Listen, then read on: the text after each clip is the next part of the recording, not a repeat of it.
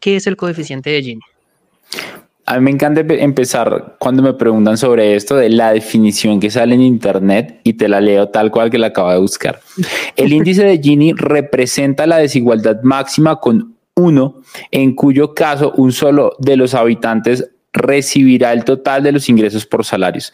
El cero, sin embargo, significa la igualdad total de los ingresos salariales de todos los habitantes y muestra una gráfica que es la gráfica del coeficiente de Gini, que básicamente dice que entre más cerca estamos a cero, menos desigualdad hay y entre más cerca estamos a uno, hay más desigualdad. Entonces, como, uy, ¿cómo es el coeficiente de Gini? Entonces, es básicamente un coeficiente que se inventó alguien que tenía un apellido que era Gini y es básicamente para medir qué tan desigual es el factor económico en los países. Entonces, te pongo un ejemplo. Colombia es uno de esos países demasiado desigual. Entonces, en Colombia hay personas que, eh, esto, es de la revista Semana eh, y del Observatorio de la Universidad Javeriana. Los observatorios hacen estudios basados en data y esta data luego cogen y empiezan a hacer eh, y empiezan a darte resultados estadísticos de la población. Y uno de estos resultados que hicieron en la Universidad Javeriana es que un hogar en Colombia que gana más de 6.4 millones de pesos, que deben ser unos 1.500 dólares, es menos del 1% de la población. Hola, soy Felipe Hernández y quiero demostrarte que puedes llegar tan lejos como lo creas y te lo propongas. Aprende y Emprende es un podcast destinado a compartir experiencias que te ayudarán a entender que los límites los pones tú. Episodio 100 de Aprende y Emprende. Y para mí, la verdad, es un gran logro, un gran honor poder llegar a este episodio acompañado de ustedes, de la audiencia. Y es por eso que este episodio, que es un episodio especial, lo he querido celebrar invitando a mi mentor, a mi gran amigo Daniel Rodríguez, quien ya estuvo acá y le doy la bienvenida nuevamente a este espacio. Dani, ¿cómo estás? Ah, feliz, agradecido, em, con un sentimiento de fortuna muy especial. Justo antes de empezar a grabar te decía que te felicito ser tan constante para hacer un podcast y llegar al episodio 100. No es nada fácil y auguro que este podcast va a ser de los más escuchados en el mundo, carajo. esa es la idea, Dani, esa es la idea y vamos dando pasos, pasos importantes cada vez más y creo que llegar al episodio 100 ya fue un, un logro, un logro bastante importante. Dani, este podcast hablamos de emprendimiento, hablamos de salir adelante, de mejorar nuestras finanzas y sin duda fue gracias a vos, gracias específicamente a la experiencia de Coaching Mastery, que yo me motivé y que empecé a crear estos espacios y por eso estás aquí y aprovecho de paso para agradecerte nuevamente por eso. Así que Dani, felicitaciones también a ti por lo que estás haciendo, por lo que estás logrando. Eres un ejemplo porque tú ya has llegado dos veces al episodio 100, ¿no? Con ¿Quién sí, todavía no hemos llegado Estamos a 7, mm, a, hoy que grabamos este episodio, estamos a 7 episodios de, a 7, a 6? A 6 episodios de, del episodio 100 de Money Mastery Podcast en, en la segunda mm, edición, temporada. ¿Qué se viene para Money Mastery Podcast? Apenas llegas al episodio 100, ¿vas a seguir? ¿Qué piensas hacer?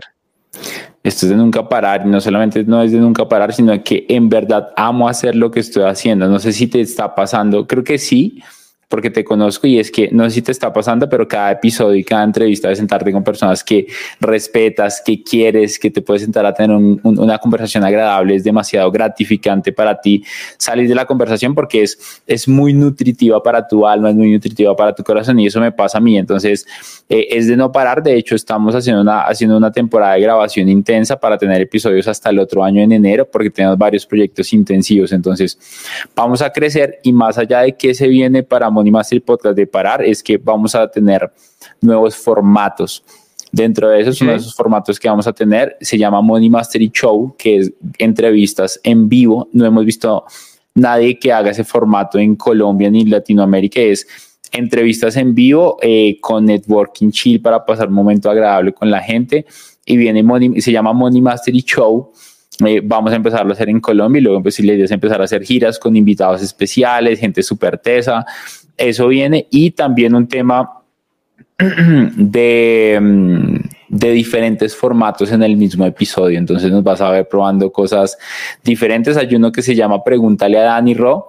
Entonces la gente se sienta y me empieza a hacer preguntas y yo las empiezo a responder en formato, o sea, yo cambio mi rol de entrevistador a ser el que lo entrevistan y, e invito personas de la audiencia a que me hagan las preguntas. Es súper lindo. Todo eso dentro del mismo episodio. Todo eso dentro del mismo episodio. Wow, mira qué interesante.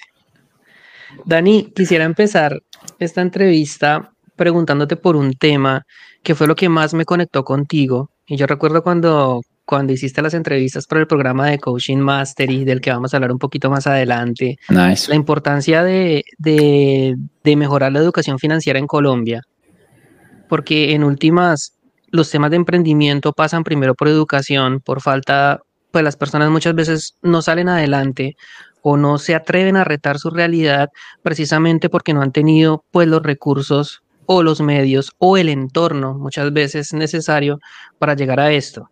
Y gracias a ti yo conocí una métrica a nivel mundial que se conoce como el coeficiente de Gini. Yo no lo yo no sabía que eso existía. Y cuando tú nos hablaste del tema, para mí fue muy, muy interesante porque está muy ligado a la realidad de los países. Quisiera preguntarte o que nos expliques de una manera eh, eh, más o menos sencilla, porque es un tema un poquito complejo, ¿qué es el coeficiente de Gini? A mí me encanta empezar cuando me preguntan sobre esto de la definición que sale en Internet y te la leo tal cual que la acabo de buscar. El índice de Gini representa la desigualdad máxima con uno, en cuyo caso un solo de los habitantes recibirá el total de los ingresos por salarios. El cero, sin embargo, significa la igualdad total de los ingresos salariales de todos los habitantes y muestra una gráfica que es la gráfica del coeficiente de Gini, que básicamente dice que entre más cerca estamos a cero, menos desigualdad hay y entre más cerca estamos a uno, hay más desigualdad. Entonces, como, uy, ¿cómo es el coeficiente de Gini? Entonces, es básicamente un coeficiente que se inventó alguien que tenía un apellido que era Gini y es básicamente para medir qué tan desigual es el factor económico en los países. Entonces, te pongo un ejemplo. Colombia es uno de esos países demasiado desigual. Entonces, en Colombia hay personas que, eh, esto, es de la revista Semana eh, y del Observatorio de la Universidad Javeriana. Los observatorios hacen estudios basados en data y esta data luego cogen y empiezan a hacer eh, y em, empiezan a darte resultados estadísticos de la población. Y uno de estos resultados que hicieron en la Universidad Javeriana es que un hogar en Colombia que gana más de 6.4 millones de pesos, que deben ser unos 1.500 dólares, es menos del 1% de la población. Un hogar. Es una locura. Y eso representa eh, la mayoría de las personas de clase alta en el país, según este estudio que hizo el Observatorio de la Javeriana. Por otro lado, la revista Semana hizo la revista Semana hizo un estudio de los ingresos por familia y establecía que si tú estabas en una familia, Pipe, escúchame esto, en una familia que gana combinando los ingresos del hogar más de 4 millones de pesos, eras menos del 10% de la población. ¿Eso qué quiere decir? Que más del 90% de la población en Colombia gana menos de 4 millones de pesos colombianos, que deben ser unos mil dólares aproximadamente. Eso quiere decir que una familia de cuatro personas, papá, eh, esposa y dos hijos, eh, ganan menos de cuatro millones de pesos, o sea, unos mil dólares. Eso es una brutalidad cuando sabemos que hay tantas oportunidades para ganar dinero. Eso quiere decir que el 90% de la población en Colombia gana menos que eso en sus familias. Obviamente hay una economía informal que nunca se va a saber y podríamos decir que de pronto estamos un poco mejor. Sin embargo, más allá de esto, estamos hablando de que la población en Colombia tiene una desigualdad demasiado cabrona y hay mucha gente que le va muy bien y hay mucha otra que le va muy mal financieramente hablando. Entonces es muy frustrante ver y estar en un país en donde tú ves tanta fortuna, tanta maravilla, tanto éxito y tantos buenos, buenos seres humanos que te frustra que haya tanta desigualdad. Y lo que mide el coeficiente de Gini es la desigualdad salarial, la, desigualdad referente al dinero, referente a recursos que tiene eh, el país. Y, de ahí nace mi, mi estandarte, Pipe. De hecho, hay muchas eh, estadísticas que muestran, por ejemplo, que en Colombia el trabajo informal está arriba del 60%, el desempleo está tocando unos niveles bastante altos, De hecho, la gente que vive con el salario mínimo en Colombia, que actualmente es un millón cuarenta mil, si no me equivoco, está por ahí, un millón cien, más subsidio de transporte, es creo que más del 60-70% de la población. Y claro, cuando uno se pone a hacer cuentas, es que realmente con un salario mínimo es posible llegar a tener una vida digna. ¿Qué impresión tienes no, al no, respecto? No, no, no, no. De hecho, hay una, mm, hay un, hay, hay una, hay un común denominador de muchas personas que generan el salario mínimo y que ven lo que yo comparto y comparto oportunidades de inversión, o comparto cómo generar más dinero, comparto cómo invertir en mis raíces, en bolsa, en criptos. Y la mayoría de las personas dicen, ¿cómo voy a invertir, Daniel, si ni siquiera me alcanza para vivir? ¿Cómo voy a invertir si ni siquiera puedo nacer, si ni siquiera puedo hacer, si ni siquiera puedo eh, disfrutar plenamente? Entonces, eh, lo primero es que dicen es que no me alcanza para ahorrar. ¿Cómo se va a poder invertir ganando un salario mínimo? Y yo tengo algo muy claro, y es que muchas personas que empezamos a trabajar, que ganan un salario mínimo tienen la oportunidad de vivir en casa de papá y mamá, en la casa de un tío, en la casa de la abuela y no pagan arriendo. Entonces lo primero que hay que hacer es que hay que empezar a ahorrar y vivir con lo menos de lo que puedas eh, para empezar a ahorrar, para empezar a invertir. Entonces eh, es frustrante y me dicen, pero ¿qué me pasa si, cómo vas a hablar justamente del salario mínimo cuando es muy difícil ahorrar e invertir en Colombia? Eh, y a esas personas normalmente les digo lo que tienes que hacer, lo que tienes que enfocarte es empezar a ganar más dinero, porque es el salario mínimo, no el salario máximo. Y el salario mínimo es así, es porque tú no estás haciendo algo más. O sea, lo mínimo, que me encanta la definición cuando lo pongo así, es lo mínimo que, que yo hago, que yo gano, es por lo mínimo que yo hago por lo mínimo que yo soy, por lo mínimo que yo valgo. Por eso se llama el salario mínimo, que el nombre de hecho es terrible, porque desde ahí es como, no, yo, solo, yo, yo gano un mínimo, decimos en Colombia. No, pues no es que no, no hay de otra. Eh, es mejor tener un... Lo que hay. Sí, es lo que hay. Mejor tener un salario chiquito que no tenerlo y es, es, es, mejor así, ¿verdad? Es como la frase de la casa, ¿no? Eh, tener casa no es riqueza, pero no tenerla sí es pobreza. Entonces, tiene que ver con el concepto colombiano y es muy latino que utilizando mucho diminutivo, Pipe, ¿no te pasa? El carrito, dame un pancito. Parcerito. Eh, sí, es como eh, un sueldito, deme la liguita, eh, una platica, un ahorrito, un sueldito. Es que mi sueldito no me alcanza, es que, es que solo tengo unos ahorritos. Entonces, desde ahí ya yo me estoy diciendo que tengo muy poquito. Entonces, el salario mínimo es el salario mínimo que le pagan a alguien. Pero es eso porque tú no haces más que eso, porque para, y esto es súper importante, eso que va a decir de pronto va a sonar súper mm, grosero, dependiendo, porque lo dicen desde, lo dicen, pues para Daniel es fácil decirlo cuando está en una posición privilegiada, y no fue así al principio. Yo le contaba a mi equipo que yo hubo un tiempo en el que manejé Uber y ellos no me creían, ellos decían, eso fue hace poquito, tú manejabas Uber, yo sí, en serio, yo sí, un año. No, yo sí. Uy, porque no sabíamos. Y yo les dije, muchas cosas que ustedes no saben de mí que yo hice y una de esas es que yo no ganaba más de 100 o 200 dólares mensuales, el mínimo son como casi 300 y pico de dólares mensuales. Y me tocaba manejar Uber. Entonces, el mínimo es el mínimo porque tú haces lo mínimo. Y para tu jefe, él puede pensar que te paga justamente, para ti puedes pensar que no, pero no se trata de si es pago justo o no es justo, se trata de qué tanto yo aporto para ganar más o qué hago yo más para ganar más aportando más.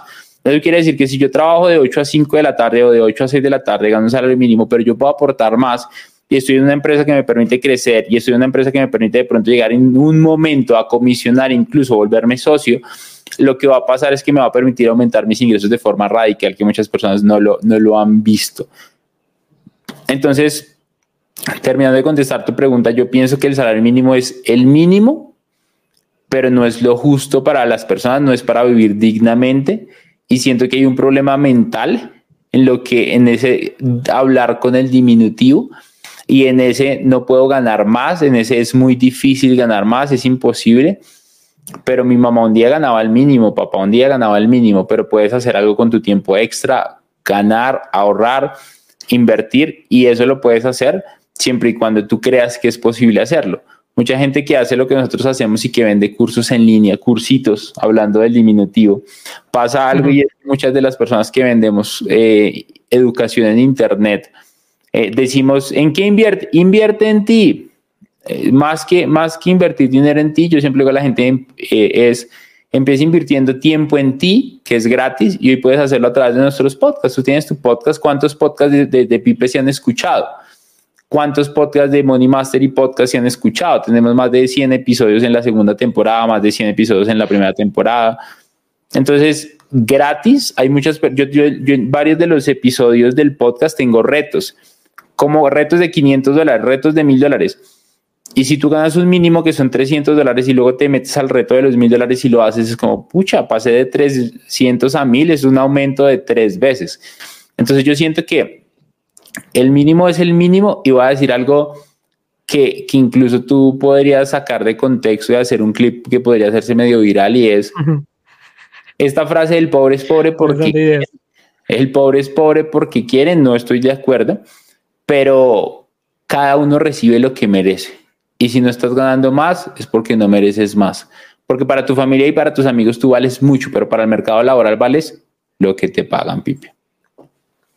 Sabes que te adelantaste con ese tema porque justo te iba a preguntar su opinión por esa frase. Esa frase del pobre es pobre porque quiere se utiliza muchas veces para armar polémica y desde diferentes bandos. Normalmente cuando tú no tienes o cuando estás en una posición muy desfavorable y llega alguien y te dice a ti, ah, es que mira, es que tú puedes, es que hay que hacerlo, va a decir, ay, claro, usted piensa que el pobre es pobre porque quiere. Entonces te pones inmediatamente a la defensiva. Y pues precisamente te iba a preguntar cuál era tu opinión sobre esa frase, cómo la pudieras abordar y bueno, parte de la respuesta la acabas de dar, pero si quisieras profundizar más un poquito sobre ese tema porque es bastante polémico y es por el hecho de que toca la realidad de las personas. Em, yo en un punto creo que sí es así y en otro punto es que no hay opción. Entonces, y entonces salen memes, ¿no? Entonces el pobre es pobre porque quiere, entonces yo ya no quiero ser pobre, entonces ya no soy pobre. No es tan así, aunque en el fondo sí. Y es simplemente entender que hay posibilidades. Entonces, porque yo decía aquí cada uno merece eh, y tiene lo que se merece, ¿verdad? Entonces, el pobre es pobre porque quiere. Eh, hay una realidad, Pipe, que yo creo y es que tú no puedes querer lo que no conoces. Y es si yo no conozco que puedo ganar más, como Pipe, que ahorita está en Canadá, rompiéndola, haciendo historia, creando uno de los podcasts más virales en Latinoamérica, en español, pero en Canadá. O sea, si yo no conozco que eso es posible, aunque yo quiera ganar más, yo de pronto no voy a saber qué otra posibilidad hay. Y me encanta la metáfora del elefante, que cuando es un elefante bebé, le clavan una pequeña estaca y lo amarran en el circo. El elefante intenta moverse y no puede, está, está amarrado completamente eh, y, no puede salir de ahí. Luego el elefante crece y tiene la misma estaca con la misma cuerda que cuando era un bebé. Y todo el mundo pasa y vemos esa situación y decimos, si el elefante quisiera, saldría a correr y esa estaca destruye todo el circo si es necesario. Pero, ¿por qué no lo hace? No sabe. Porque, porque mentalmente es imposible para él. Lo intentó tanto que quebraron su voluntad. Y yo creo que hay, hay, hay círculos sociales, hay, hay entornos que están como el elefante, Pipe, que no conocen otra cosa. Y gracias a ese entorno muchas personas tenemos resentimiento social entonces yo veo a alguien que tiene dinero, ah, él es rico, él le quitó a los pobres, entonces yo tengo que robarlo, por poner un ejemplo estúpido. Entonces, como ese contexto... Estúpido, porque es lo que pasa en la realidad. Sí es lo que pasa, pero hablo como, como, como ofendo mi, mi, mi, mi concepto o mi definición porque no quisiera estoy, estoy trabajando mucho, Pipe, en mi autoconcepto, en mi autoimagen de, de, yo, de yo no tengo la verdad absoluta. Entonces, como que afirmarlo completamente también no quiero como que lo sientan con arrogancia y, y no lo hago por los que nos escuchan, sino es porque estoy tratando de, de mi conversación interior, de, de, hacerla mucho más humilde, que es un trabajo okay. bien cabrón y más cuando tienes un ego como el mío, que es bien cabrón. Entonces, entonces es lindo porque me, me hablo constantemente y busco hacerlo desde una humildad muchísimo más lo hable en donde no sé si lo que digamos sea totalmente cierto, aunque sí es lo que pasa. O sea, el hecho es, sí pasa lo que estamos diciendo. Poco, mucho, sí pasa. Entonces, si, tú, si tu papá era ladrón, si tu mamá eh, quedó embarazada a los 13 años, porque conozco casos cercanos de que así es, mm. eh, y tú creciste en un barrio o en una locación en donde tus amigos son hijos de personas que hacen lo mismo, que tus papás pasan casos como que una fundación, tú le preguntas a una niña, ¿y tu papá qué hace? Que es una pregunta muy común que se le hace a los niños, ¿y tu papá qué hace? Y los niños felices, no, mi papá es conductor, mi papá es profesor, mi papá es médico, mi papá es cirujano.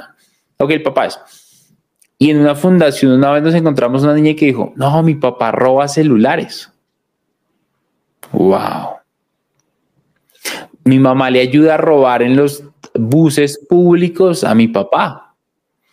Entonces, en el, pobre es pobre porque quiere. Yo pienso que en esa situación en la que yo estoy poniendo, que estoy poniendo el extremo más grande, porque no hay extremos que no son tan así.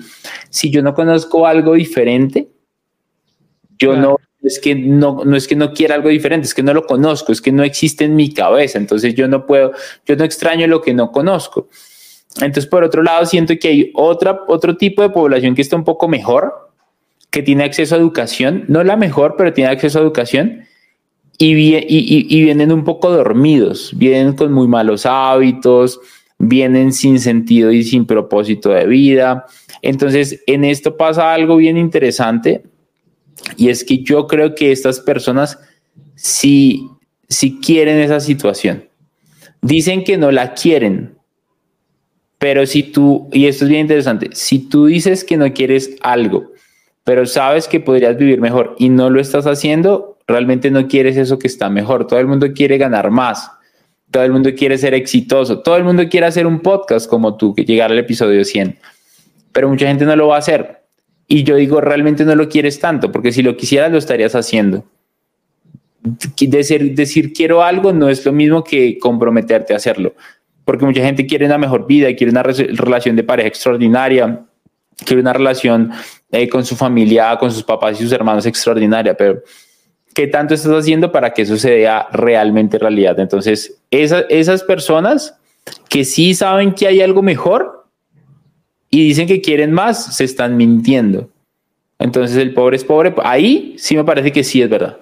Ahí sí me parece que el pobre es pobre porque quiere, porque sabe que hay algo mejor y no lo, y no lo busca. No lo intenta. Ajá, y no lo intenta. Antes de profundizar un poco más en estos temas, Dani, y volviendo a hablar un poco del coeficiente de Gini, estuve buscando en internet algunos resultados que de hecho si no me da pereza editar este video los va, va, a aparecer por aquí en una parte de la pantalla. si no aparece es porque sí me dio pereza. Se fue así. Sin embargo, en el enlace, en el enlace, eh, ahorita no. Eh, el, okay. En directo no, pero sí lo voy a subir a YouTube. Igual ah, maravilloso. En la descripción van a aparecer pues los enlaces de lo que estoy hablando. Genial. Y es el ranking del coeficiente de Gini por países del año más o menos 2021, 2022. Bueno, antes de avanzar en esto, estoy viendo que la ONU dice que cuando el coeficiente de Gini está por encima de 0,4 es preocupante. Ahora, volviendo a retomar lo que tú nos wow. explicabas, si el coeficiente de Gini se acerca a 0, o sea, si es 0 es porque es igualdad total, lo cual en la práctica Ajá. es imposible. Si es uno, es porque una sola persona tiene todo el dinero y los demás están en absoluta pobreza. Ahora bien, si un país tiene un coeficiente de Gini por encima de 0,4, para la ONU es preocupante. ¿Y por qué es un país en situación preocupante? Porque este tipo de desigualdades produce algo que son los estallidos sociales, las protestas, los resentimientos de la clase, pues, que está con menos posibilidades contra la clase más afortunada del país. Y dicho esto, eh, lo decía para contestarles un, po un poco lo que les voy a explicar, el ranking de países más desiguales en el mundo, Colombia está de séptimo. Wow. ¿Cuál es el primero? ¿Cuál es el primero? El primero, mira, te voy a, te los voy a ir mencionando. El primero es Sudáfrica con un coeficiente de Gini de 63. Nambia 59, Surinam 57, Zambia 57, República Centroafricana 56, Suazilandia 54, Colombia 54. Quiere decir que Colombia Pero está... 0.54.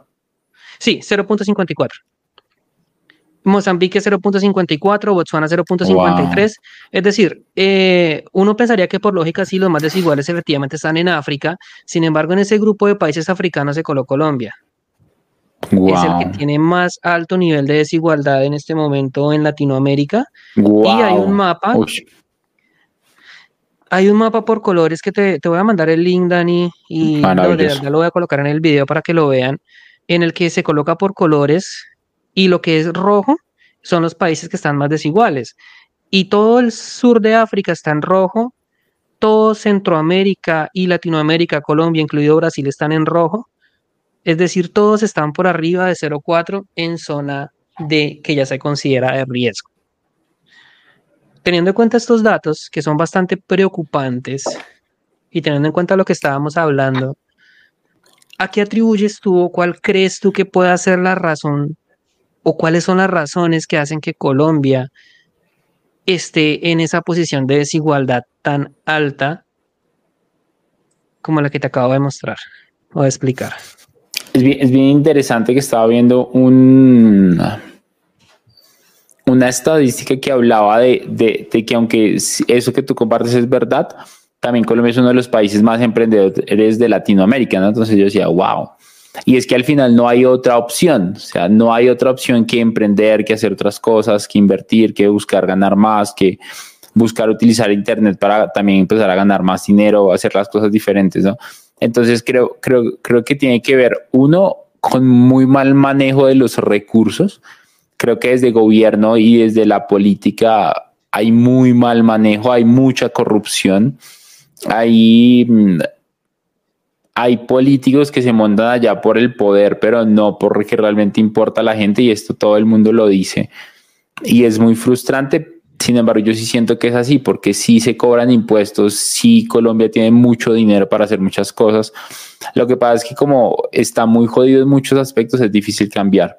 Lo segundo es eh, el apostarle a la educación de alta calidad. Es demasiado complicado encontrar educación pública para todo el mundo en el país, que de hecho por eso hay tantas protestas y tanta, tanta situación.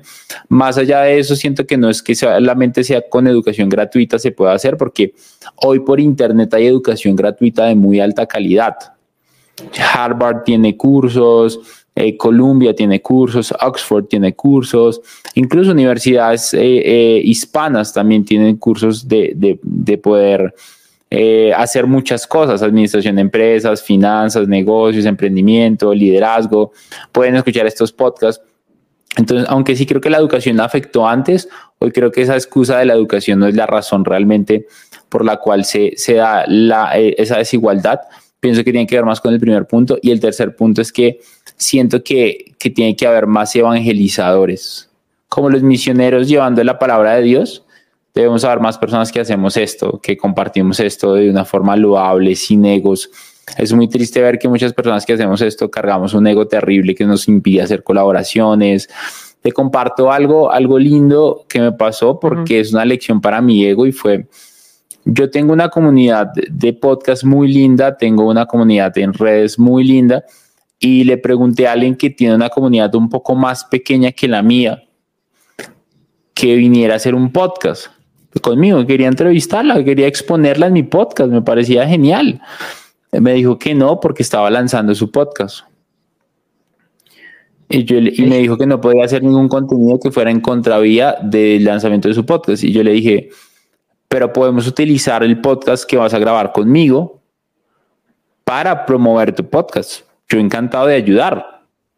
Y no me respondió. Yo me quedé pensando, yo decía, Nunca entendí por qué no lo hizo. De pronto yo le caigo mal, pero en teoría hablamos muy bien. Entonces, si yo le cayera mal, sería hipócrita porque no, porque nunca me lo ha manifestado. Em, no entendí, no entendí por qué no. O sea, no, para mí no hay una razón válida para no hacerlo si mi objetivo es aportar valor. Entonces, siento que hay muchas personas en ese plan. Siento que yo he caído en ese plan y siento que, que, que debemos ser más genuinos y de corazón dentro de, por supuesto, unas estrategias que cada uno marca, pero abierto a, a, servir y ayudar dentro de unos niveles en los que si se puede hacer algo está cool sin regalarle nada a nadie, ¿no? Porque a mí sí me entristece mucho como, como cuando escriben personas a, a, a creadores de contenido que tienen mucho alcance y cuando no les responden o cuando les responden no me interesa hacer una colaboración contigo, las personas se molestan. Y debo admitir que yo también me molesté un día. Y es, pues es un trabajo que algunos nos hemos tomado un poco más en serio que otros y por eso estamos ahí. Entonces, eh, em, creo, que, creo que es una falta de valorar lo que tenemos y lo que somos. Em, y un punto que me parece muy importante, Pipe, es que creo que se nos, se nos ha olvidado agradecer lo que estamos logrando, lo que estamos haciendo, quiénes somos y por lo estamos haciendo. Yo hoy no me siento a comer un plato de comida, sino agradezco. Si no lo veo y digo, gracias Dios por permitirme comer esto que estoy comiendo. Y es, y es bien interesante ver cómo, cómo se nos olvida ser más agradecidos, porque eh, la desigualdad parte a partir de la indiferencia. Y la indiferencia se da a partir de crecer con tantas creencias de estigmas y de miedos. Este fin de semana estaba con mi novia en, en un pueblo cerca de Bogotá y se acerca a una persona que es rehabilitado de drogadicción. Nos quedamos hablando con él 20 minutos, mi novia le dice algo, yo le digo algo, esta persona llora porque le compartimos como algo muy lindo que los dos vimos en esta persona. Eh, y luego le dimos como algo de dinero y, y, él dijo algo que es, a mí no me gusta cuando la gente me regala dinero porque siento que no están valorando lo que yo hago. Y yo le dije algo y es, tú lo estás viendo desde que te lo están dando por miseria o por tristeza o por compasión o porque sienten lástima por ti, pero no te estás dando cuenta que les aportaste tanta alegría a su corazón que las personas quieren devolverte esa alegría con algo de dinero que en ese momento tal vez ni siquiera les sobraba, pero querían quieren dártelo a ti porque aportaste valor a tus vidas, a sus vidas y tú, y tú tienes que aprender a recibir. Y si Dios te está enviando este dinero a través de nosotros como una propina sin pedirte nada a cambio porque estaba vendiendo algo, deberías aprender a recibirlo y deberías estar agradecido por eso. ¿Verdad? Porque la vida te lo está poniendo ahí para ti, ¿por qué no recibirlo? ¿Verdad? Entonces yo creo que de esa indiferencia nace esa desigualdad, porque mm, muchas personas tenemos la capacidad de ayudar, pero no, pero ¿cómo lo estamos haciendo?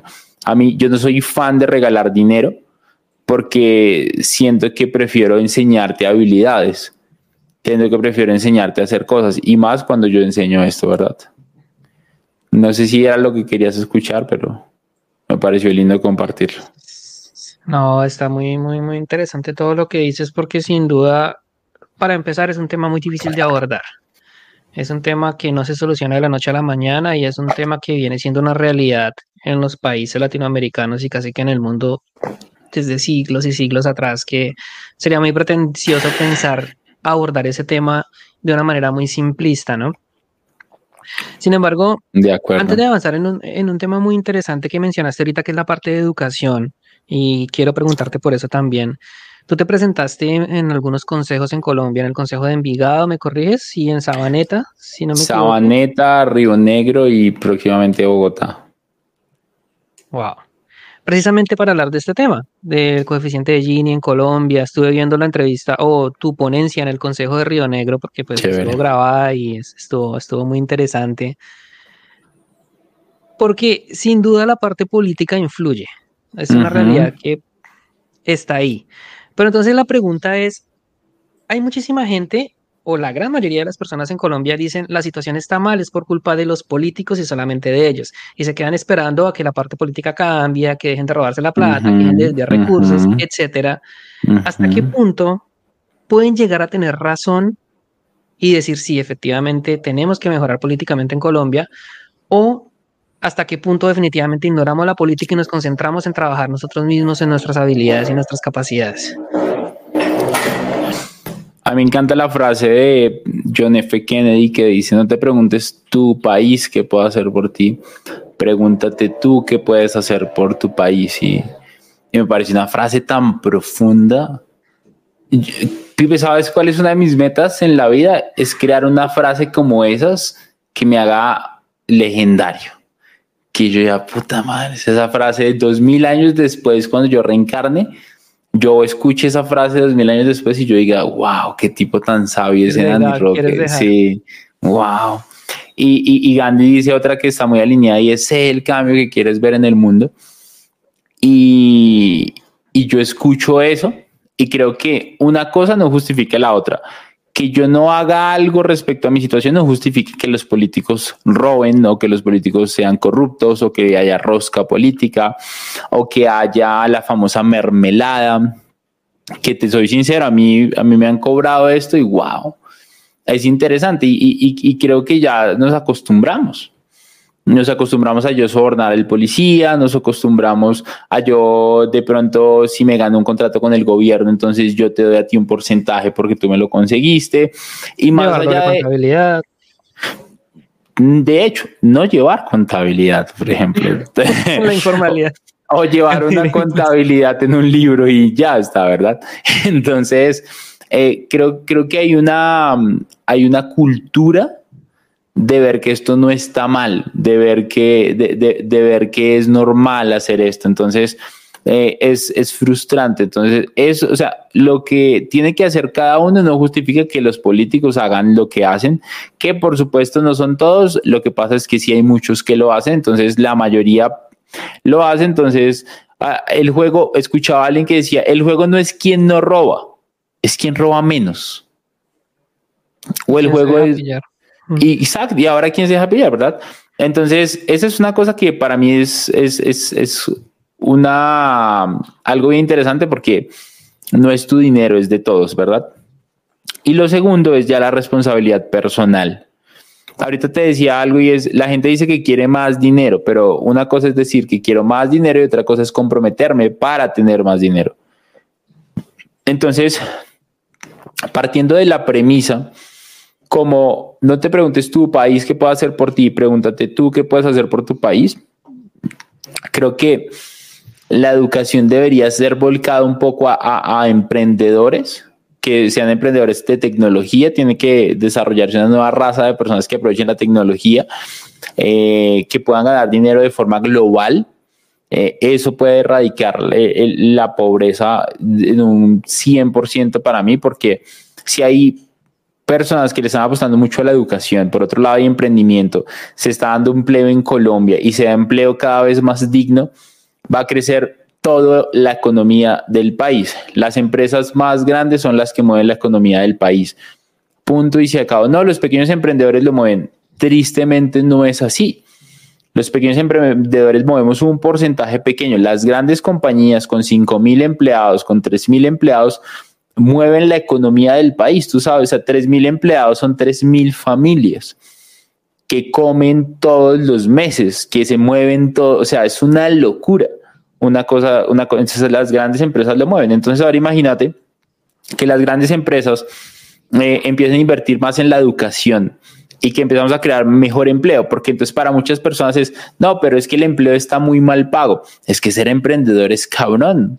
O sea, la nómina nomás en Money Mastery, te comparto, pueden ser unos 7 mil dólares mensuales, solo en nómina. Entonces tú dices,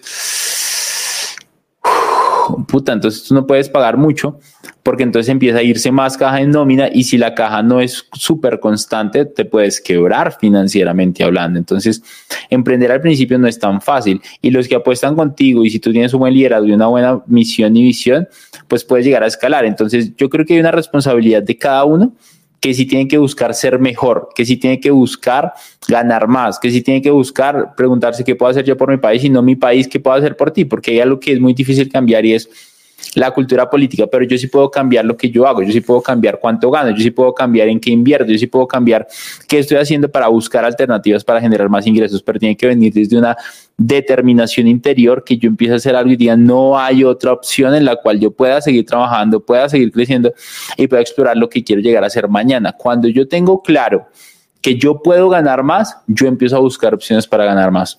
El problema es que no vemos opciones para ganar más y tiene que ser tanta determinación que no importa qué, no importa cómo, no importa cuándo, yo voy a hacer lo que sea necesario para ganar más. En ese momento, cuando yo empiezo a ganar más, inmediatamente impacto a mi familia, inmediatamente impacto a mis amigos.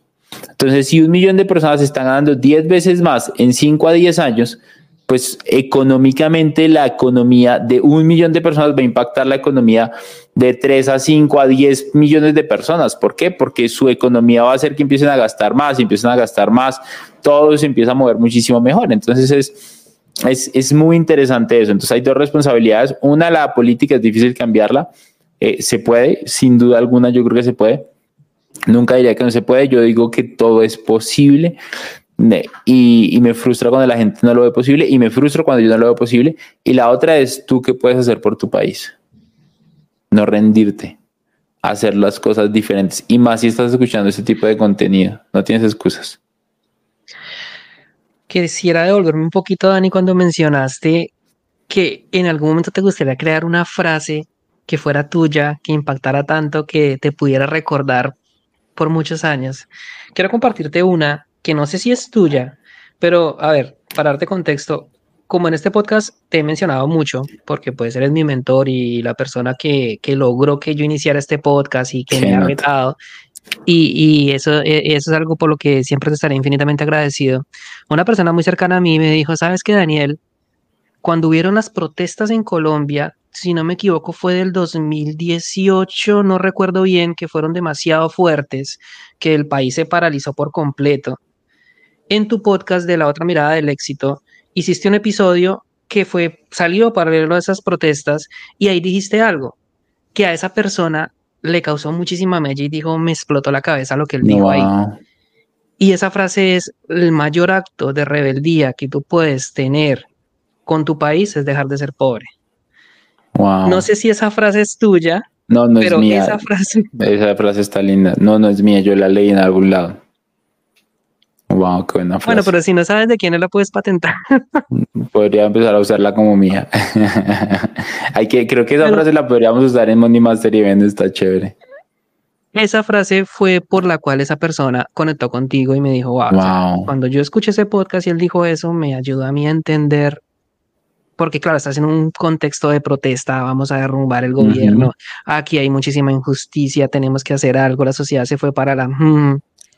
Mm, y muchas veces tú estás protestando al trasfondo es porque no tienes dinero, porque tu situación no te lo permite, porque tu trabajo tienes condiciones que para ti no son justas. Sin embargo, si tú dejas de ser pobre, pues qué mayor afrenta a un gobierno que te quiere pobre que tú dejes de serlo, ¿no? Wow. Ahí, Eso está chévere. Repite, repite la frase, repite la frase, repite la frase que yo dije. El mayor acto de rebeldía que puedes tener en tu país es dejar de ser pobre. El mayor acto de rebeldía que puedes hacer por tu país es dejar de ser pobre. Qué buena frase, güey. Alguien debería anotarla. y concuerda muchísimo con lo que estamos hablando. Alineadísimo. Quisiera hablar ahora, Dani, el punto más importante, o bueno, de lo que estábamos hablando, que es el tema de la educación tú eres el fundador pues de Money Mastery, que ya es una marca que tiene Money Mastery Academy, Money Mastery Podcast, Money Mastery Event, Money Mastery Experience, Money Mastery de todos, ya todos se llaman Money Mastery.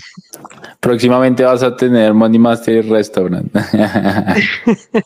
sí, Money Mastery citas, no sé, consigues su pareja con Money Mastery. Money Mastery Dates, no creas, el evento que hacemos de Money Mastery Event tiene su magia. Varios amigos fueron solteros y ahorita están enamorados que no se cambian por nadie.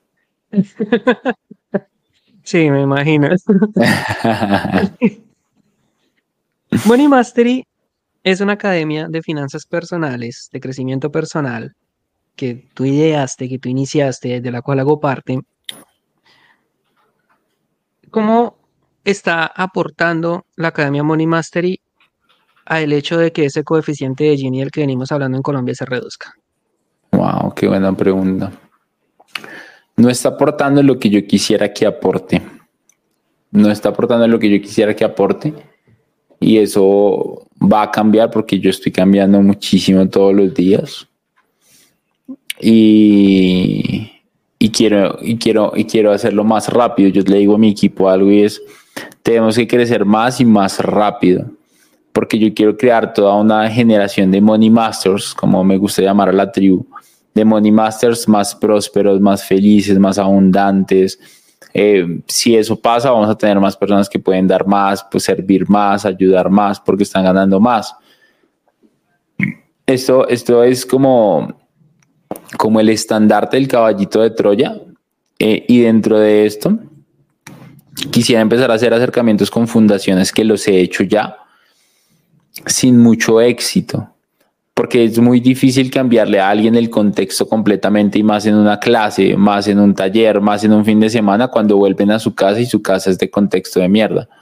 Es muy cabrón hacerlo. Entonces, me gustaría, uno, Money Mastery creó, creó un programa que se llama Coaching Mastery, que sacamos una vez por año, que estoy pensando si el otro año la saco dos veces por año eh, se hace normalmente después de Money Mastery Event. No es un programa económico porque filtramos a las personas y uno de esos filtros es que sean tan prósperos para que lo puedan pagar tranquilamente y ni siquiera porque tengan el dinero, sino porque saben que son tan abundantes que van a multiplicar ese dinero que están invirtiendo y el dinero es el primer factor de compromiso de las personas. Si tú sabes, Jim Brown decía, if you don't pay, you don't pay attention. Si tú no pagas, tú no prestas atención.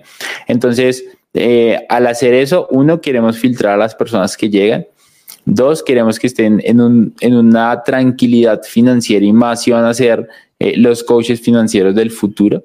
Y sobre eso también entender que lo más importante es que lo que tú hagas tenga un propósito más grande que tú. No solo por ego, no solo porque hay que ayudar, no solo por dinero, sino por pura responsabilidad social si alguna vez escuché una frase y es, mi propósito es dejar el mundo mejor que como lo encontré, que tiene que ver con la frase del baño. En tú llegas al baño y dice, deje el baño como le gustaría encontrarlo. Entonces, ¿qué tal si la frase dijera, deje el baño mejor que como lo encontró? ¿Te imaginas eso?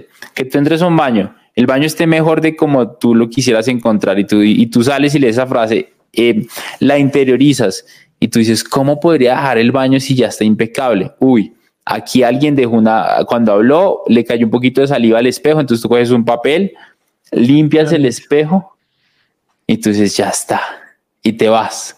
Y lo dejaste mejor que como estaba. O sea, imagínate un lugar en el cual todo el tiempo se está mejorando. Deja el lugar mejor como lo encontraste. Y sí, y creo que sí, que si todos fuéramos un poco más responsables con el poder que tenemos por internet, con nuestras personas, nuestra familia,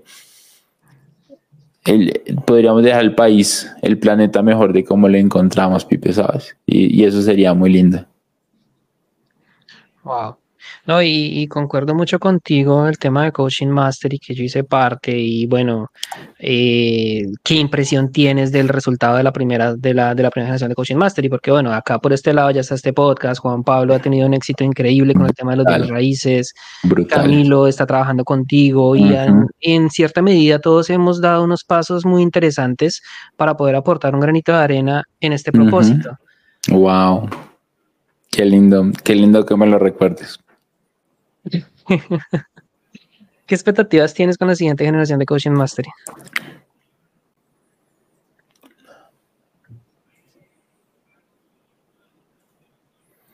Qué buena pregunta. ¿Te, acuerdas que yo les ponía un montón de retos? Sí esta vez los retos que quiero poner no ni se acercan. Hay, hay un sueño loco que yo quiero, bueno, hay dos sueños locos que tienen que ver con, con, con mi tema físico. Y es uno, me encantaría hacer un Ironman, de pronto me emociono y hago varios, pero al menos uno. O sea, como uno, un Ironman es una maratón completa. Preguntémosle a Google, Ironman completo, ¿de qué consta? Entonces, mira, es está compuesto el modo estandarizado, Hay varios niveles. Este que estoy viendo dice 3.8 kilómetros de nado, 180 kilómetros en bicicleta y una maratón completa de 42.2 kilómetros. Eso es un Ironman. Yo quiero un día hacer un Ironman. Es como, como, como una, una responsabilidad, como que yo quisiera, no quisiera irme de este mundo sin decirme hice y terminé un Ironman. Y dentro de eso también hay algo que me parece interesante que no he encontrado lugar porque no lo he buscado. Y es que me encantaría hacer durante una semana o 15 días un entrenamiento de los Navy SEALs, que me entrenen a los niveles más altos. de, ¿Es el ejército de Estados Unidos? son, son las fuerzas especiales de los Estados Unidos. Okay. El más top. O sea, el entrenamiento de estos manes es bajo condiciones adversas a otro nivel, entonces te entrenan bajo el barro, bajo el agua con pesas, eh, bajo tormentas, en la selva, eh, bajo condiciones adversas. Me gustaría hacer algo así, una semana o 15 días, me parecería brutal.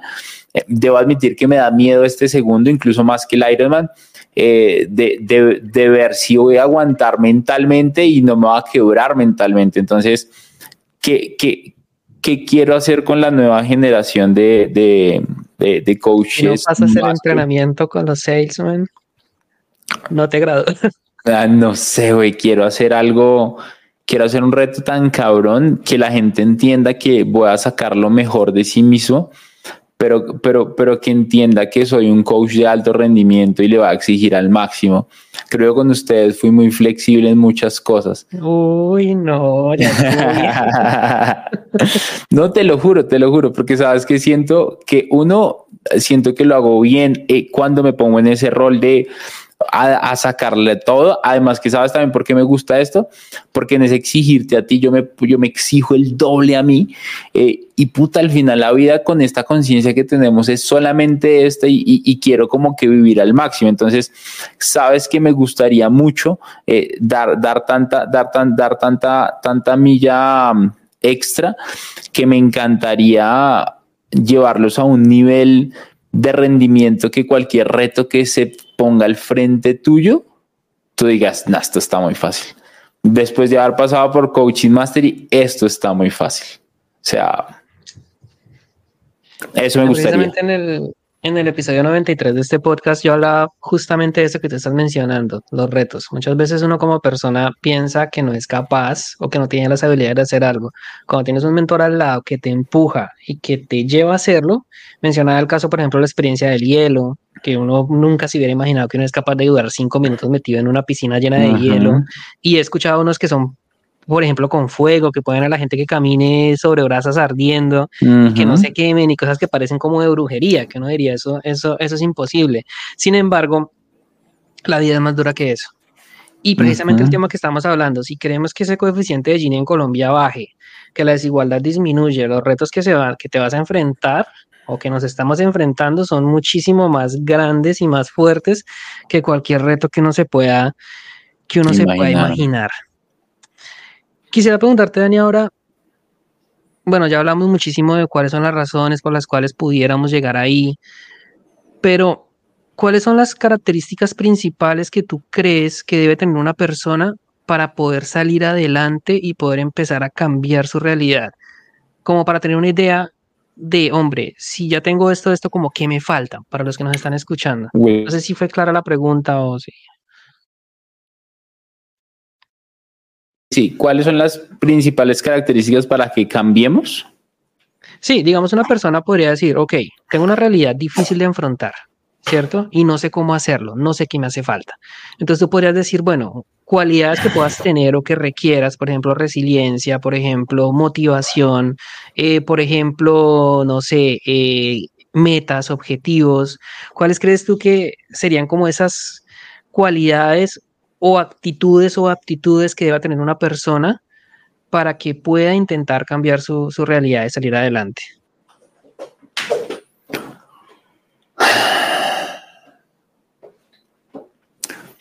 Las clichés son debería tener mentalidad, debería ser disciplinado, debería estudiar. Eh, uy, se me apagó la cámara, ¿verdad? Sí, sí, sí. Justo te iba a decir. Perdón, perdón. Es que usted estaba que se me descarga el computador, entonces no sé si sería eso, pero creo que ya. Entonces, em, esas son como muy comunes, pero sabes que, que últimamente he empezado a desarrollar cierto, cierto disfrute y cierto gozo por aprender a navegar las tormentas. Y me acuerdo de la frase que decía Jim Brown, es que él decía, ningún mar en calma hizo experto a un marinero y yo me meto el pajazo mental cuando tengo tormentas, Pipe, y yo digo, ningún mar en calma, es experto en marinero, y me pongo en la película, es que yo, yo, no voy a ser experto en aguas mansas, yo voy a ser experto en aguas con grandes tormentas, y me pongo en la película de esto, y, y todavía no lo hago completamente, sin embargo, si hay un estado de flow que nace cuando me meto mucho en ese, en ese disfrutar esa tormenta, de, de, de, afrontar la tormenta con, con, esa sensación de determinación, con esa sensación de, reto. No sé, me encanta el ping pong, me encanta el baloncesto, eh, me encanta el voleibol y, y, soy muy competitivo y estos juegos me parecen súper interesantes eh, cualquier deporte, cuando eres tan competitivo y empiezas a agarrar un nivel que nadie te gana. Y luego llega un punto donde alguien te gana. Y al principio puede ser frustrante, pero luego de eso tú en el fondo dices, voy a volverme mejor para ganarle a esta persona. Y voy a volverme mejor y yo sé que tú no estás entrenando, pero yo sí estoy entrenando. Yo creo que una de las características que me está haciendo lograr cosas hoy y que sé que me puede llevar a otros niveles en la vida que yo ni siquiera me imagino, es aprender a navegar estas aguas en tormenta con ese mismo sentimiento que cuando alguien me vence en el ping pong, en el tenis de mesa o en el tenis de campo, y yo siento esa, esas ganas, ese deseo ardiente de salir a trabajar y a volverme mejor, porque quiero ganar, ese hambre de éxito, que creo que podría ser la, definición perfecta, ese hambre de éxito y determinación en los momentos que no importa qué, como los vikingos. ¿Te acuerdas la historia de los vikingos que, cuenta Tony Robbins en su libro Poder sin Límites? El tipo dice, eh, los vikingos antes de conquistar una isla llegaban a la isla y el jefe vikingo cogía y le decía a su equipo de arqueros que mm, dispararan una flecha con fuego a los barcos y quemaban los barcos frente a todo el mundo. Y decía, la única manera de salir vivos de esta isla es con los barcos de los oponentes. O, o morimos o vivimos. No hay opción de rendirnos. Entonces, Tony dice que cuando tú tiendes a la muerte o al éxito, vas al éxito. Pero cuando tiendes a la muerte, al éxito o te rindes, la gente se va por la tercera opción. Porque es fácil coger el barco y volverte, pero cuando no tienes opción, puta madre. Y con Camilo, que tú lo conoces, con Cami, tenemos esta conversación que yo estoy de acuerdo con él totalmente. Y él dice, me gusta quemar los barcos, Dani, pero no siempre. Y yo soy vaso, y me gusta ir. Y, y Cami, sí, pero no más. Y yo me emociono y lo molesto. Y yo, pero no te me abrumes. Y, y es una conversación muy linda porque sí, sí, sí es muy emocionante y también tiene razón, ¿no? Y te digo aquí en el podcast, tiene razón, o sea, tiene razón que siempre no es bueno porque hay un estrés, pero... No, eso sí te mueres. Claro, no, pero mentalmente está muy bacana porque en lo que pasa mientras está pasando eso, tú estás creciendo a un nivel, eh, Pipe, o sea, tú creces ahí lo que no creces en dos años. Sabes que para, para todos los que nos están escuchando en este momento, les voy a referir a que vayan y escuchen el episodio 4 de este podcast, uno de los primeros, porque ahí hablo precisamente de lo que nos está compartiendo Daniel. Este tema de quemar los barcos es una filosofía que viene, la primera persona que se le escuchó que hablaba del tema fue a un militar chino por allá del siglo XIV antes de Cristo que llamaba Sun Tzu, y él tiene un libro que se llama El arte de la guerra, que es un clásico, pues, y Sun Tzu descubrió que los militares, la mayor motivación que tienen y la forma como ellos son capaces de pelear hasta tres y cuatro veces mejor es cuando están con la muerte encima. Wow. Y más adelante. Es que no tienes opción. Sí, tienes que y más adelante hay un escritor, pues en la parte de psicología que a mí me gusta mucho, que es Robert Greene. Él tiene un libro que se llama 33 estrategias de la guerra, que es un libro mm. súper recomendado porque aparte de, habla de estrategias militares, pero que tú como persona puedes aplicar todas esas estrategias para ganar tus propias batallas. ¿Cómo, y ¿cómo se llama? Estrategias, 33 estrategias de la guerra de Robert Greene. Y precisamente la estrategia número 4 mm. que menciona Robert Greene es el campo de la muerte de Sun Tzu, que es precisamente el tema de quemar los barcos. Cuando te, te colocan ese ultimátum, cuando tú estás en una posición en la que mueres o vences, ahí tu potencial se multiplica por tres, por cuatro. ¡Oh, qué emoción! Ah, vamos todos a, a eh, pararnos en un avión y decir, ahora sí voy a trabajar. ahora sí. No, y mira, es real. ¿Cuándo has visto tú un, un, colaborador tuyo más eficiente cuando le digas o me entregas el trabajo mañana o estás despedido? No hay más oportunidades. No, es que yo no soy tan radical. A, veces sí, a veces no, pero sí te entiendo. Haz la prueba con Wilmar si está por ahí, no me entiendo. No sé si está escuchando. Creo que no. Después va a haber la repetición. Sí, literal. quisiera cerrar pues ya este, este podcast volviendo al tema de la educación Money Mastery, pues evidentemente por ahora pues es una academia que es online, es un infoproducto. Sin embargo, la percepción de la mayoría de personas, sobre todo en Latinoamérica, es que la educación tiene que ser tradicional. La universidad, la escuela, un posgrado, el SENA, es como lo más informal que la gente, que la gente busca. Y hay mucha desconfianza en los infoproductos, porque la, el primer estereotipo es que me van a vender humo, es que son puros charlatanes, es que solamente se quieren quedar con mi dinero. Sin embargo, no se están dando cuenta que de pronto por ahí hay una posibilidad impresionante de mejorar. ¿Qué crees tú que hace falta para que la percepción que la gente tiene de la educación online informal, entre comillas, o qué haría falta para que esa educación informal se formalice más de lo que ya está, para que muchas más personas puedan acceder a ella.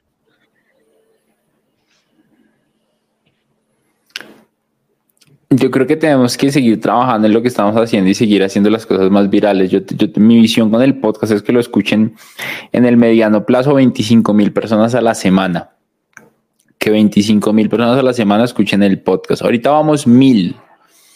Llevamos muy buen tiempo con mil.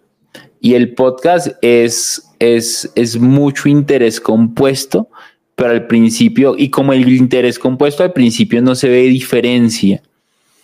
Pero hay un punto en donde tú dices, puta madre lo que está pasando acá. Y tu podcast va a pasar lo mismo si no paras y en mi podcast va a pasar lo mismo como no vamos a parar y es que estamos trabajando en muchas estrategias para hacerlo explotar, no solo en un frente, en 10 frentes, o sea, a otro nivel, Pipe, o sea, te estoy contando, a otro nivel lo vamos a hacer crecer. Entonces, para que la educación no formal tenga más éxito, yo creo que la educación que nosotros damos gratis, las personas que hacemos los que tenemos infoproductos, tiene que ser de más alta calidad, porque la gente cada vez tiene más criterio cada vez aprende más rápido. Hay cosas que puedo aprender en Internet. De hecho, prácticamente todo lo que enseñamos se puede aprender en Internet. Lo que pasa es que yo lo tengo organizado. Lo que pasa es que yo ofrezco acompañamiento. Lo que pasa es que yo ofrezco resolverte preguntas. Entonces en Internet tú no sabes la ruta correcta. Entonces puedes pasar mucho tiempo buscándola y mucha gente no es tan disciplinada para hacerlo y está perfecto.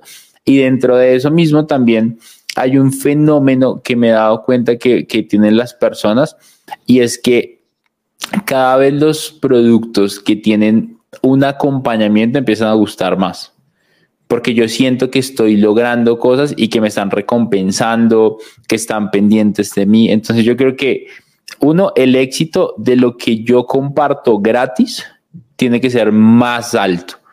O sea, cuando yo logre mi meta, Pipe, te cuento, luego es que un millón de personas escuchen el podcast al mes. O sea, 250 mil. O sea, ¿ves cómo vamos a escalar? De, uno, de mil a 25 mil, 25 veces.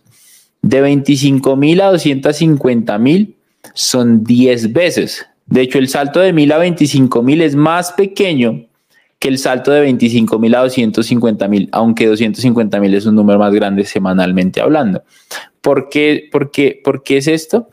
Es porque si yo logro que lo que hagamos de y sirva a tal nivel, no va a haber la posibilidad de que esto no le llegue a las personas. O sea, vamos a servir a lo bueno y lo bueno tiene que compartirse y lo bueno se comparte. Y entre más viral yo haga mi contenido y entre mejor yo haga mi trabajo, voy a servir a más personas, porque es que hay algo que, que muchas personas llegamos a un punto donde lo hacemos y lo hacemos es por plata y no por propósito y pasión. Y Will me preguntaba hace unos meses, si tú no hicieras esto, ¿qué harías? Y yo me puse a pensar. Y yo le dije, definitivamente tiene que ser algo que tenga que ver con gente. Y, me dijo, ¿y qué harías? Y yo, de pronto me meterías a vender algo, ventas. ¿Qué tipo de ventas? Y yo, vendería información. Y yo, puta, volví a lo mismo. Porque, porque, y me dijo, y si no te pagaran, yo es que yo, yo haría esto. Porque es lo que más disfruto hacer, es lo que cada vez me vuelvo más bueno haciendo. Hay un proyecto que quiero hacer, incluso ahorita con el tema de que tú estás en Canadá y todo, siempre me, me, me pareció interesante tu país, tu país, Colombia y Canadá, ¿no? Es que yo creo que vender propiedades de lujo sería una cosa de locos. Entonces, y vender propiedades de lujo en países como el tuyo es otro level. Entonces, me parece súper interesante eso. Entonces, de pronto yo dije, de hecho, si tuviera que comenzar de cero, yo empezaría vendiendo casas. Pero si puedes coger, ¿qué haría? Lo mismo que hago hoy.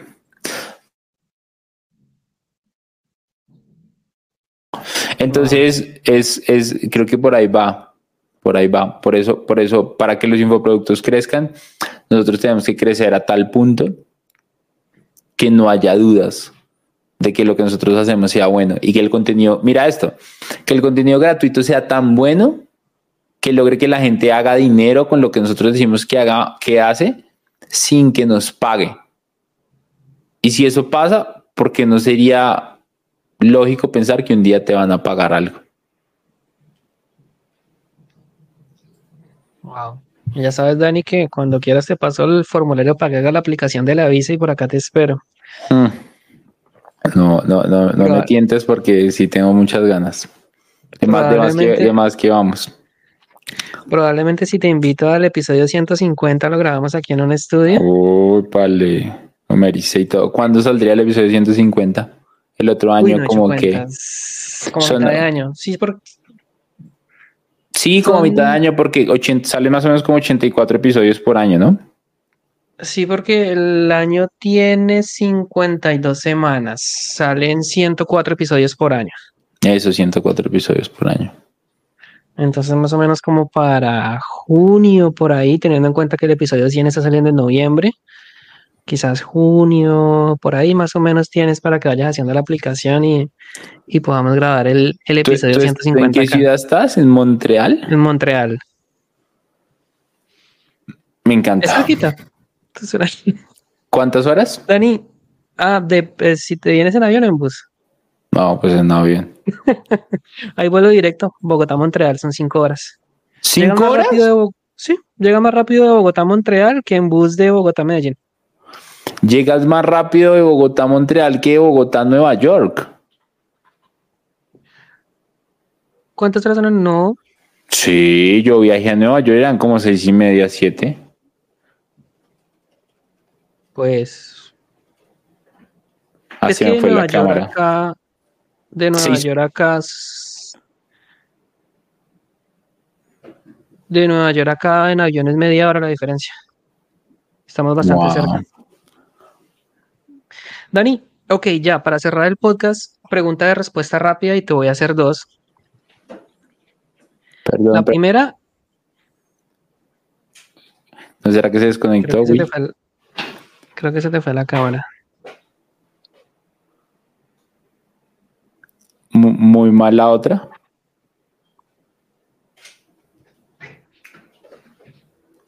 Ay, ya, ya, ya, ya. Ay, casito. yo no quería ponerme a editar y me tocó. No, Ariachi. No, Will debería editarlo. no, se va a ir así yo. Pongo pues. No me. ¿Alguna Ah, mención? ya, ya, ya, adelante, ya, ya. adelante en el, desde que nos pusimos a hablar de que Daniel va a venir a Canadá, adelante en el video cinco minutos, por favor. A menos que quieran enterarse del chisme. Pero deberíamos haberlo dicho antes de empezar a hablar. Ahorita lo vas a escuchar, es como, no mames. Me lo dijo cuando ya me escuché todo el... Literal. Hay dos preguntas, hay dos preguntas de respuesta rápida y una es como para generar mucha más empatía. Si tú solamente tuvieras 100 dólares, que es una cantidad de dinero a la que la gran mayoría de la población puede llegar a acceder en una cantidad considerable de tiempo, algunos más rápido que otros.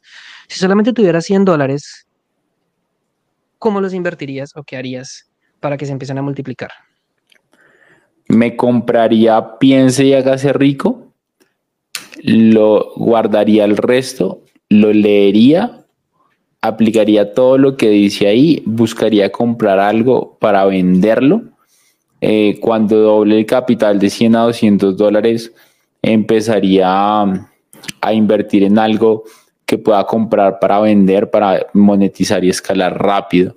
Incluso yo te hablaba sobre vender casas, incluso aprendería, si no supiera, yo sé vender, no casas específicamente, pero sí me considero un vendedor mucho mejor que el promedio. Entonces aprendería a vender casas específicamente y empezaría a vender casas. Y con esa plata, lo que yo haría de pronto sería comprar mejor ropa, si no tuviera buena ropa, para presentarme ante los clientes mucho más elegante, para vender ese éxito que quiero proyectar y vendería casas, porque si vendo una casa de 100 mil dólares me pagan el 3%, son 3 mil dólares. Entonces yo me enfocaría por ahí si no tengo una habilidad o algo que me ayude a ganar dinero. Eso haría con 100 dólares. Si tengo 100 dólares y, y- y tiempo. Wow. Siempre es una respuesta que muchas veces es contraintuitiva. Tiene 100 dólares y se va a comprar ropa de marca. Eh, no, lo, no lo pienses a mal, pero podría ser interesante. Sí, tiene su lógica. El tema, el tema, el tema, el tema con eso es, ok, tienes 100 dólares y te vas a comprar ropa cara, pues de hecho no es que puedas comprar mucha ropa cara con 100 dólares tampoco, ¿no? La O camiseta. sea, sí, sí, de, de una sola camiseta, pero no, pero no me compraría un traje. Entonces, em, porque al final las personas hacemos negocios con gente que se vea confiable, al final las personas hacemos negocios con alguien que se vea bien, con alguien que caiga bien. Entonces, pero si yo caigo bien, pero me veo mal presentado, no pega. Pero no solo se trata de aparentar algo, realmente Pipe se trata de engañar mi mente. Se trata de mostrarle a mi mente que yo soy mejor de lo que yo pienso que soy, porque si solo tengo 100 dólares y no tengo mucho más y no tengo muchos contactos, comprar algo de ropa elegante y vestirme elegante me hace sentir bien. Sintiéndome bien puedo hacer negocios. Sintiéndome bien puedo hacer mejores inversiones, puedo conectar mejor con las personas. Pero si no me veo bien y no me siento bien, ¿cómo carajos voy a lograr conectar con más personas, no? Sí, wow. Esa es la lógica que muchas veces no es tan lógica. Dani, y la última pregunta para cerrar este podcast, ¿cómo te gustaría ser recordado?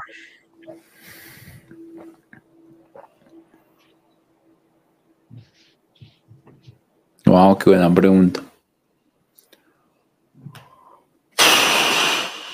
Sin duda alguna, con una de estas frases que te compartía sería linda, pero me gustaría,